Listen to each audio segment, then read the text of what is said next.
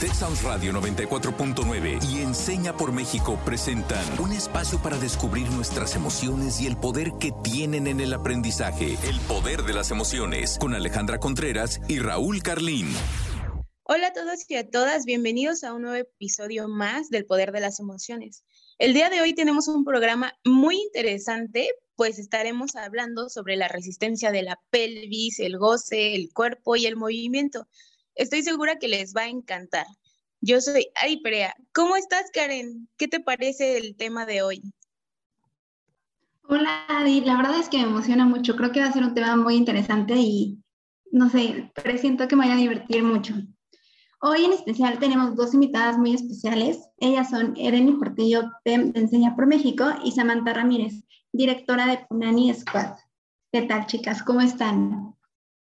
Hola, pues muchas gracias por la invitación.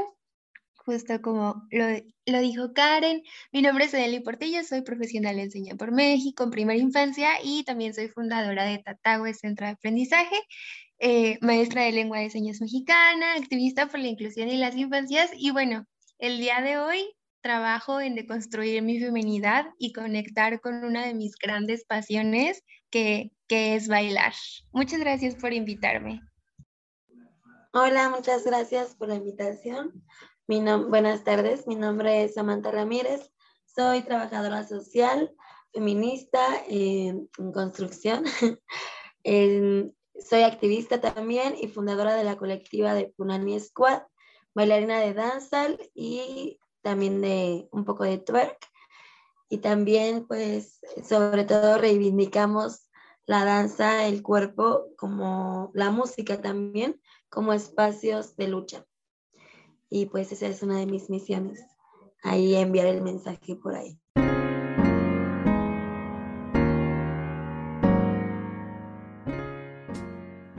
Gracias, Sam. Y justo eh, yo les quiero contar que hasta que conocí este proyecto tan bonito de Sam fue que eh, se, se puso en mi mente como esta pregunta que les quiero hacer también a ustedes, si se han limitado en algún espacio o en algún momento a la hora de bailar.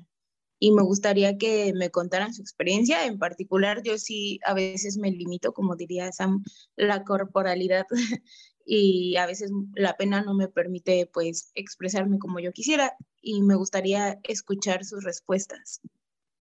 Híjole, Adi, la verdad es que es una muy buena pregunta. No me lo había cuestionado nunca, pero creo que sí. Em, particularmente, a mí me gusta mucho bailar. Mucho, mucho, ¿no? Y por ejemplo, puedo ir como a fiestas o cuando bueno, no soy tan grande, pero cuando era más pequeña que iba en la universidad, me gustaba mucho ir a antros y me la pasaba bailando y lo disfrutaba muchísimo. Pero si me ponían en una fiesta en casa de mi abuelita a bailar, no, no podía, o sea, era como de que algo superior a mis fuerzas no me dejaba ni siquiera moverme, me daba mucha pena. Poco a poco me fui soltando, pero así como de que yo bailo en una fiesta tal vez con mis amigos y así, a que baile enfrente de mi familia, ahí me da mucha pena pero ya, ya quiero escuchar a las demás a ver qué, qué nos cuentan. Sí, me he limitado mucho en, espacios, este, sobre todo cuando empecé a, a, tener un gusto sobre el baile y sobre esta, esta cultura que es el dancehall, trataba de, pues sí, o sea, clases, ¿no? En espacios de academias de baile, etcétera pero sí me limitaba porque pues yo no bailaba como esas personas, ¿no? Entonces sentía, me sentía un poco excluida en ese sentido, pues porque yo no era profesional y sentía que no tenía el derecho de, de estar bailando, ¿no? Por otra parte, pues tuve una pareja que todo el tiempo me decía, me limitaba, ¿no? Y me violentaba emocionalmente, eh, diciéndome que el baile era como para provocar y para este, mostrarme como como una mujer fácil, ¿no? Y que me veía, que me veía ridícula, así, este, así como quería bailar y todo eso. Entonces, pues fue como una de las cosas que yo dije, no, esto, esto no tiene por qué, por qué suceder. Y pues me motivó esto para realizar el, el proyecto, ¿no? De Punani Squad yo hacía intervenciones en CEU, ahí en donde estudiaba, en la Escuela Nacional de Trabajo Social, hacía intervenciones casi todos los viernes, tomando el micrófono y hablando sobre esto, ¿no? Sobre la crítica, la cosificación y la sexualización de la mujer al bailar. Y, y pues eso, también reconocer que todas, todos, todos, todos podemos bailar como se nos dé la gana, ¿no? Y, y pues eso, ese es un poquito de, una embarrada de lo que a mí me, me, pasó y de lo que me sentí limitada. Ah, y apenas, no tiene mucho, eh, por parte de una institución que yo este, doy clases ahí, yo soy tallerista, no estoy dentro del, instituto, pero soy tallerista independiente y del Instituto de la Juventud de Cali y pues igual ahí hice la demostración de mi, de mi taller y pues una de las chicas que tiene ahí un puesto importante en, dentro del instituto me mandó a decir que, que eso sería todo por hoy, que porque no podía estar haciendo esos movimientos en frente de tanta gente, ¿no? Y que no podría, este, que estaban, o sea, como que la gente lo va a ver mal y que pues sí podía seguir bailando, pero que evitara ciertos movimientos. Y pues, ay, amigos, amigas, ¿qué les cuento? Pues ya tuve que hacer ahí una, una intervención muy interesante que ya les contaré más adelante. Creo que justamente en, en reuniones familiares, como que la forma de, de bailar es distinta a como cuando estoy sola o por ejemplo cuando estoy en un espacio en, en el que se baila, ¿no? Como en estas clases de, de baile o, o, cuestiones así que, que pues me gusta mucho tomar, pero justamente también encuentro ya esta barrera, ¿no? Normalmente las clases de baile siempre son como para adolescentes y encontrar un espacio en donde pues eh, estemos mujeres reunidas de entre veintitantos para arriba, ya es complicado. Entonces creo que esa es una de las limitantes. Muchas gracias, chicas, por responder esta pregunta. Creo que todas hemos estado o pasado por algún por alguna limitante al bailar y pues esto siento que nos conecta mucho como mujeres. Creo que que sí puede ser como una generalidad y qué bueno que está aquí Sam justo para ayudarnos a, definir o a, a, dar ese salto justo para disfrutar nuestro cuerpo, nuestra pelvis, el movimiento de nuestra cadera. Y por eso vamos a la siguiente sección que se llama Desbloqueando mitos. Cuéntanos, Karen, cómo va a estar esta sección. Ok, esta sección me gusta mucho lo que va a pasar es que yo voy a mencionar algunos enunciados. Entonces, Eden y Adi nos van a contar desde su experiencia si ellas consideran que es mito o si es realidad.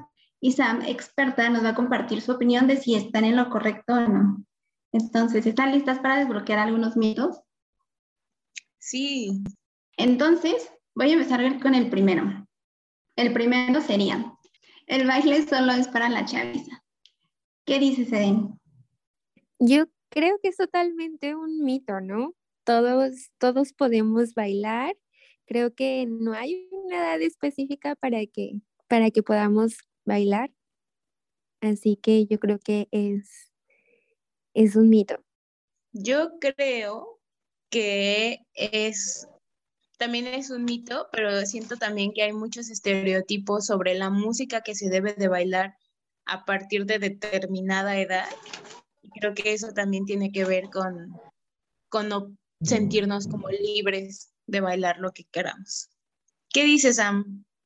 Este, sí, pues yo creo que es un mito el que el baile solo es para la chaviza, ya que creo que todos tenemos el, pues todos tenemos para empezar un cuerpo, ¿no? Entonces, todos podemos moverlo de todas, todos, todas, de la manera que, queramos y sin importar pues ese prejuicio, ¿no? De la edad.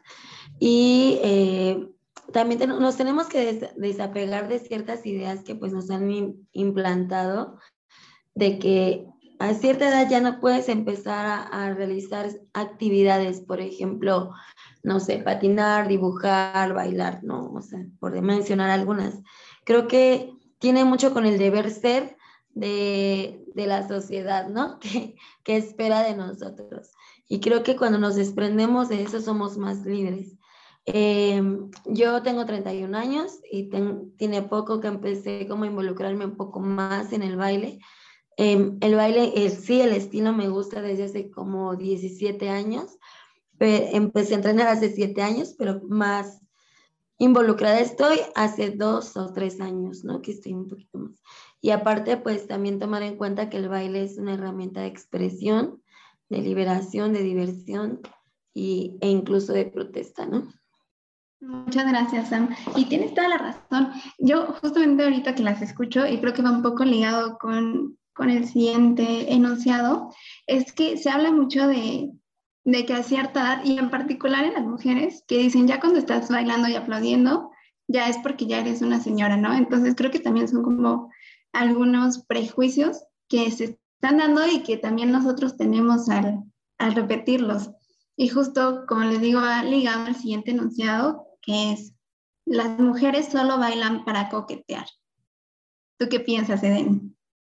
Eso es totalmente un, un mito desde mi punto de vista. Creo que, que independientemente del, del, del, de que seamos mujeres o que seamos hombres o, o, o con el género que nos, nos, nos identifiquemos, eh, el baile es una forma de expresión, es una forma de disfrute. Entonces, eh, a veces solamente bailamos porque, porque sale la emoción y en ese momento queremos vivirlo y no precisamente porque estemos coqueteando, ¿no? Y si, si esa es la intención, pues ¿qué tiene?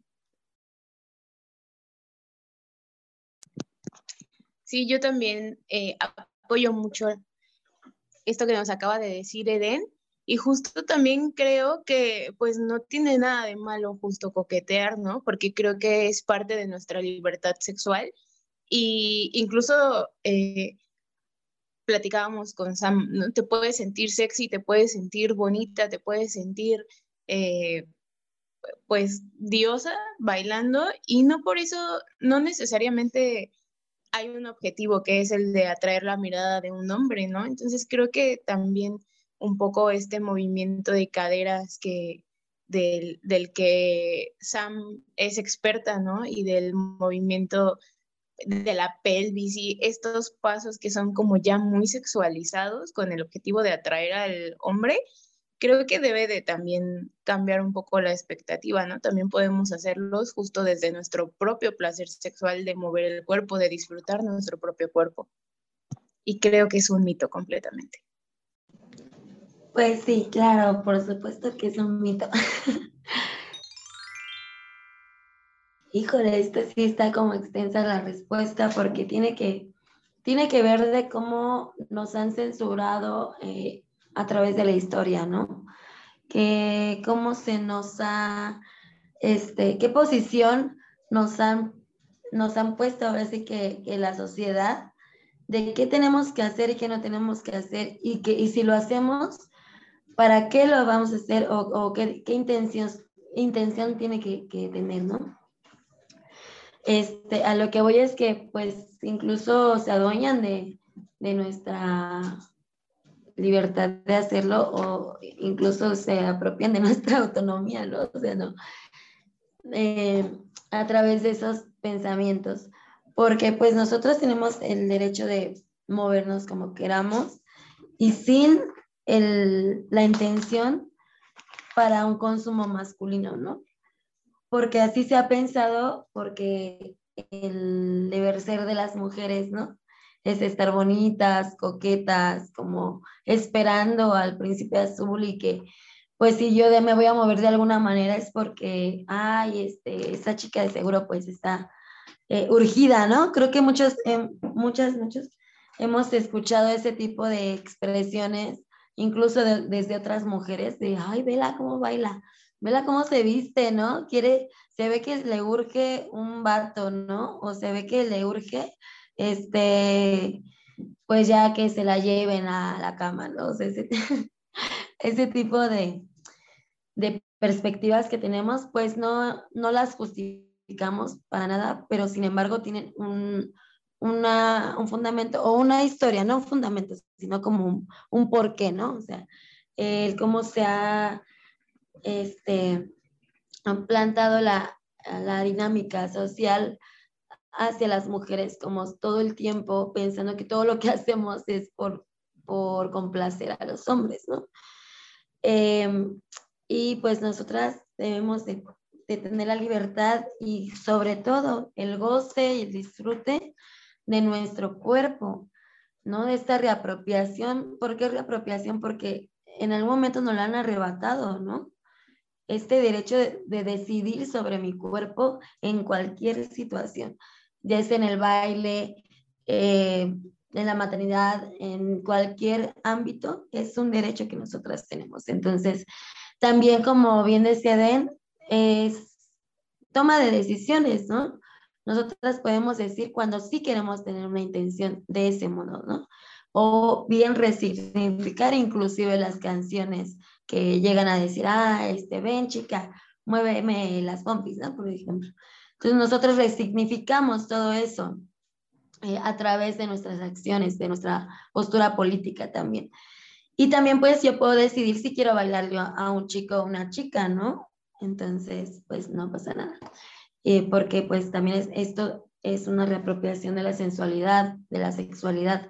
Se nos ha censurado tanto el qué hacer o qué decir o cómo em, actuar en sociedad que hasta nosotras mismas nos llegamos a, a, reprimir muchas cosas. Entonces, el ser parece como si las mujeres no fuéramos sexuales, ¿no? O como si las mujeres no podíamos también hablar del deseo, o así, o, o como si nosotras no podíamos tocar nuestro cuerpo también, ¿no?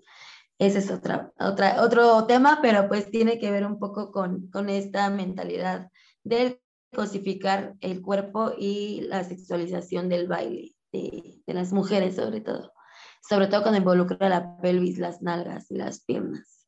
Pero pues ustedes bailen, apropiarnos y tener autonomía, goce y movimiento. Me encanta, muchas gracias Sam por compartir y creo que todas han estado como de acuerdo que es un mito. Y justamente con la parte que nos decías Sam de como de los prejuicios y cómo se refieren tal vez a, a una mujer cuando está disfrutando del baile eh, incluso de la sexualidad, porque es algo que también se ha señalado muchísimo que he de reconocer, o por lo menos en los ámbitos en los que como que me he rodeado, pues se ha estado como ya quitando esta parte y, y como reaprendiendo cómo es que, que nosotras mujeres también podemos disfrutar de esto, ¿no?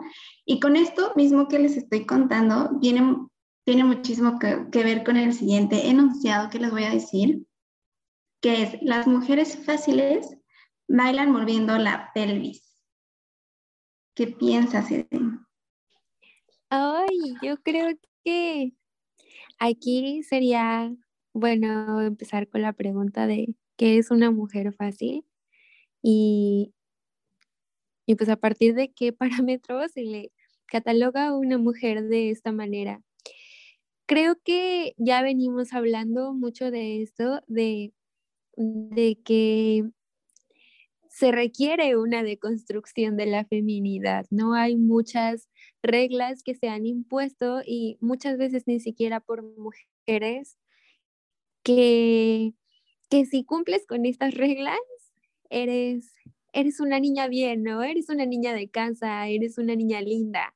Y, y cuando, cuando implica el goce de tu cuerpo, el, el disfrute o te sales de estas reglas, comienzan a usarse otros términos para referirse a, una mujer, ¿no? Entonces creo que esto es una prueba viviente de, del que nos surge eh, reaprender y conocernos, disfrutar de nuestro propio cuerpo, liberar nuestras, nuestras propias incluso eh, limitantes, ¿no? Que, que muchas veces hablamos de el tal vez porque no lo he podido lograr, este, me expreso así, entonces, creo que esta es una frase buenísima para también entre mujeres comenzar a, dejar de llamarnos así, ¿no? Creo que nosotras mismas somos las que podemos poner un alto a, a que ya no, no se sigan usando estas frases hacia una mujer que disfruta de su libertad.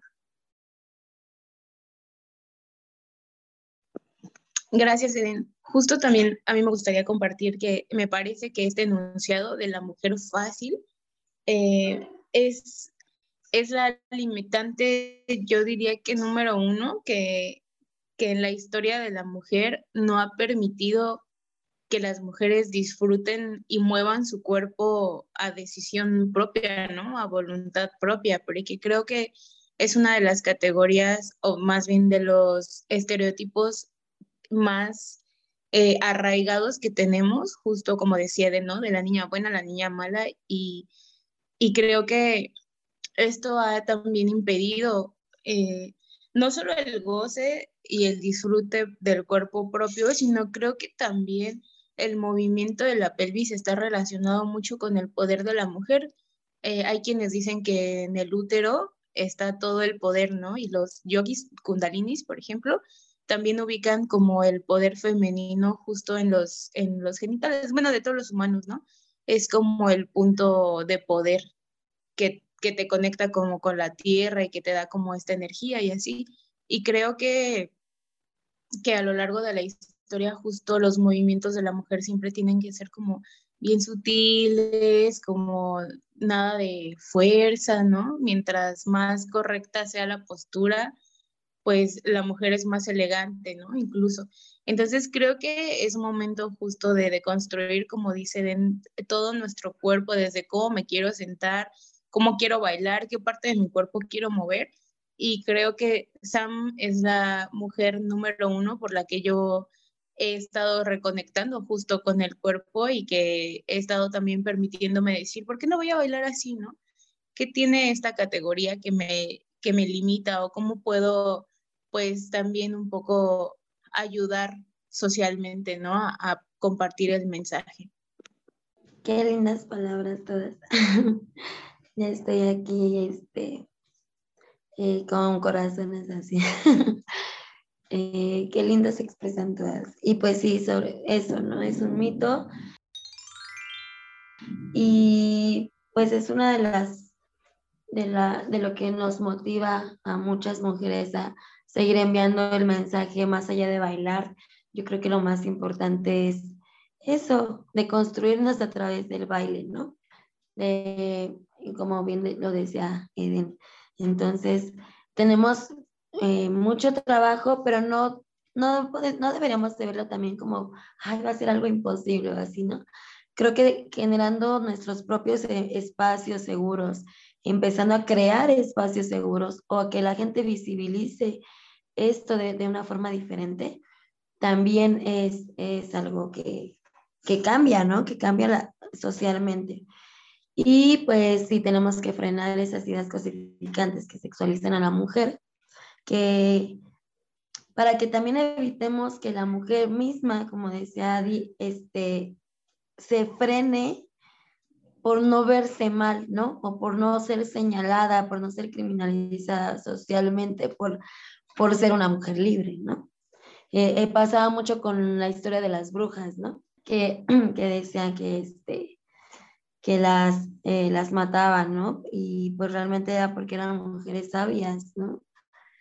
y mujeres que pues no siempre fueron empoderadas y tenían una, una forma de, de expresarse su rebeldía y de imponerse, de no, de no permitir esa subordinación, ¿no? También. Entonces tiene mucho que ver con eso, lo relaciona un poco. Y pues nosotras, este, como les había mencionado, tenemos pues el cuerpo y el cuerpo es el primer territorio que, que habitamos, por lo tanto nosotras debemos de tener esa eh, como soberanía, ¿no? Con nosotras de decir, yo no puedo permitir más que alguien me transgreda solo por su forma de, ver las cosas, ¿no? También no puedo cambiar a lo mejor a, a todas las personas, pero si bien yo voy a seguir en la misma línea como la postura política que les decía, ya es diferente cuando lo, vemos de esa forma y con otras mujeres igual. Eh, pasa mucho que en estos espacios hay mucha, pues mucha división entre mujeres y mucha competencia y egos y bla, bla, bla. Algo que pues realmente para mí es desgastante e innecesario. Y pues también está muy interesante pues la sororidad, ¿no? mediante el baile también, como construir esos espacios y empezar a, a compartir, como dice ahí, el mensaje con más mujeres y más personas, ¿no? Que puedan escucharnos.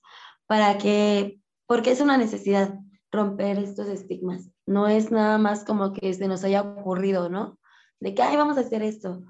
O porque es un hobby, ¿no? Digamos, no. Yo creo que tiene que ver para tener una, pues disfrutar mejor, ¿no? De, de todo. Y pues es necesario romper con eso. Por ello, pues tenemos, como les decía, tenemos que generar espacios seguros para bailar, para, para hablar sobre estos temas, para conocer otras historias, porque nos atraves, atraviesan perdón, eh, muchas cosas similares, por eso nos sentimos tan identificadas, estemos en donde estemos, ¿no?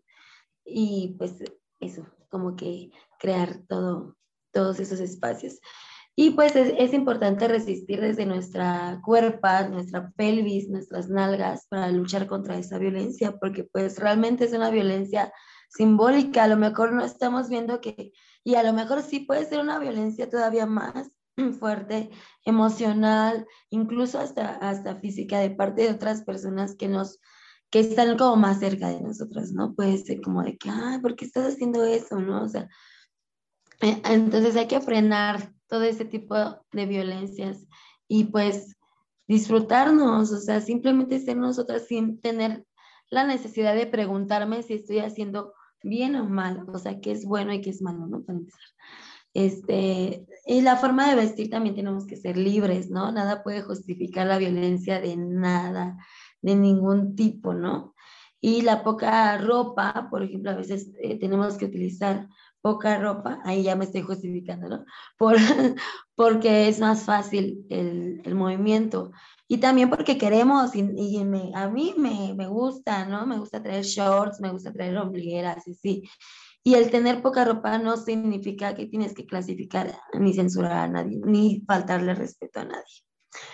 También, pues, este, tiene que ver mucho la, la forma en que una mujer está bailando por el poder que está transmitiendo, ¿no?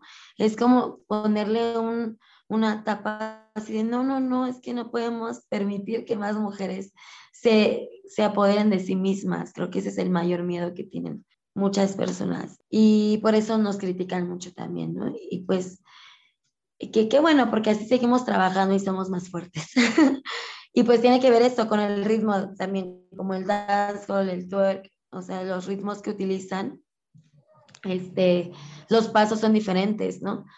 Ah, que a lo mejor que, la salsa o que, no sé, eh, hip hop, ¿no? Otro tipo de bailes que son aceptados socialmente. Cuando muchas veces dicen, ay, no, es que sus pasos son bien, ve cómo está bailando, qué parece que está haciendo, ¿no? Está provocando. Eh, realmente vivimos este, rodeadas de, de sexualización, ¿no? Entonces, em, de la, desde la música también. La, música es una industria que se ha hecho pues desde los hombres también y, y también muchas canciones eh, que, que, son fuera de, de, estos ritmos son muy sexistas, ¿no? Entonces, ¿cuál es el trabajo ahora? Ahí, pues resignificar todo lo que estoy bailando y darle pues un giro, ¿no? A todo esto. Em, y pues ya, y nosotras pues hay que bailar hasta el subsuelo, amigas. Me encanta, de verdad que, como dices, me gusta mucho cómo hablan y hay muchas cosas de las que es importante que, que hablemos y que las personas nos escuchen porque de verdad es muy, bueno, yo considero que es muy importante que empecemos ya a, como a desmitificar muchas cosas con las que hemos vivido generacionalmente, pero justamente no quiero adelantarme porque es la siguiente sección que vamos a hacer ahora, que es qué vamos el día de hoy. Y justamente esta pregunta es para todos, pero voy a, a robarme primero la palabra porque estaba escuchándolas y estaba pensando mucho. Hace poquito estaba, recuerdo, no recuerdo si era un podcast o si lo estaba leyendo, la verdad les mentiría, pero haciendo una pregunta como primero, em, como de personalmente, ¿no? Como si tú vives tu vida o tú crees que eres auténtico o si nada más tienes como conductas adaptativas, o sea que simplemente todo lo que has hecho es como adaptarte a lo que has vivido, ¿no? Y de ahí se liga a la siguiente pregunta, es que ¿cómo crees que te, que te criaron tus papás? Si te criaron fomentando realmente tu autenticidad o, o te criaron como para que te puedas adaptar a la sociedad y a lo que está como como correcto moralmente, ¿no? Y justamente pienso que esto tiene mucho que ver, que bien como nos decía Sam, em, es muy generacional y tal vez nadie lo hace con mala intención, pero sí que nos han, que hemos crecido y que ahora que hemos estado como deconstruyéndonos, pues ha costado un poco de trabajo, pero realmente yo personalmente con esta pregunta y con todo lo que las escuché, yo creo que pues muchas hemos crecido solamente para adaptarnos a un medio, no, no siendo 100% auténticas. Entonces, eso sería lo que yo desbloqueo. si una conducta la reprimo, tal vez por lo, lo que van a decir, o es porque no quiero, o no estoy siendo auténtica. Entonces, esa es como una pregunta y algo que, que me quedo, pero no sé qué pienses tú, Eden. ¿Qué desbloqueaste hoy? Creo que este, este compromiso primero para, para conmigo, de, sí, de cuestionarme, de, de también dejarme, dejarme gozar, permitirme sentir, permitirme disfrutar, eh, permitirme conectar a través del movimiento de mi cuerpo con, y también, ¿por qué no sanarlo? ¿no? Creo que esto viene todo junto y es algo como muy importante, pero ya no solamente el para conmigo, ¿no? Sino también esta parte que decía Sam, a mí me hizo un boom en la cabeza de, de pues no se trata solamente de, de, bailar y también enfocarte en ti, ¿no? Sino también saber que estás acompañada o te están acompañando otras mujeres y que a través del baile podemos resistir, nos podemos conectar y podemos comenzar a darle voz a todo aquello que nos han obligado a callar. Pues yo hoy desbloqueé un montón de, de situaciones personales. Eh, la primera que diría sería como justo la importancia de aceptar tu cuerpo tal como es y, y, aceptar también que así como está puede ser un cuerpo que baila, ¿no? Porque de pronto pues también los tipos de cuerpo son para distintos bailes, ¿no? Pareciera pero, pero como decían Sam, ¿no? Paso número uno, tener un cuerpo. Paso número dos, ponte a bailar. Entonces, esa, esa parte fue mi favorita y, y creo que no solo es aceptar tu cuerpo, sino también cuando aceptas tu, tu propio cuerpo como, como mm, con este poder de movimiento, también estás eh, dando el paso para la decisión, ¿no? Y decidir para quién bailas, si para ti, para alguien más, y que ninguna de las dos cuestiones eh, está bien o está mal, ¿no? Solo es cosa de lo que tú decidas, está bien, está chido.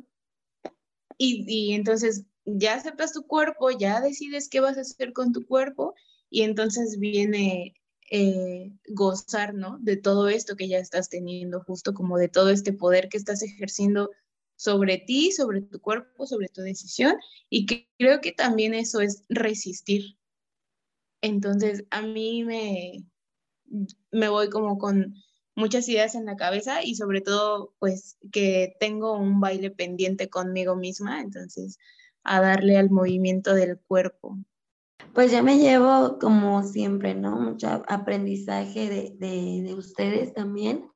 Este, me gusta mucho compartir también un poco lo que hago y que este mensaje esté llegando a muchos, muchos lados. Creo que me voy con esa satisfacción, ¿no? De poder enviar el mensaje, de poder em, generar como esta, esta cuestión entre nosotras o, como más bien como cuestionarnos y, reflexionar un poco desde nuestra historia de vida, ¿no? Porque cada una tenemos nuestra historia y cada una sabemos de qué manera hemos crecido y con qué ideas hacia nuestros cuerpos, ¿no? Entonces, desde ahí yo creo que cuestionarnos es algo bien importante para que a partir de ello nosotras mismas empecemos a desprendernos de ciertas cosas o de ciertas violencias que nos hacemos a nosotras mismas. Y a partir de ello, pues ya poder, este, eh, desbloquear todo esto y,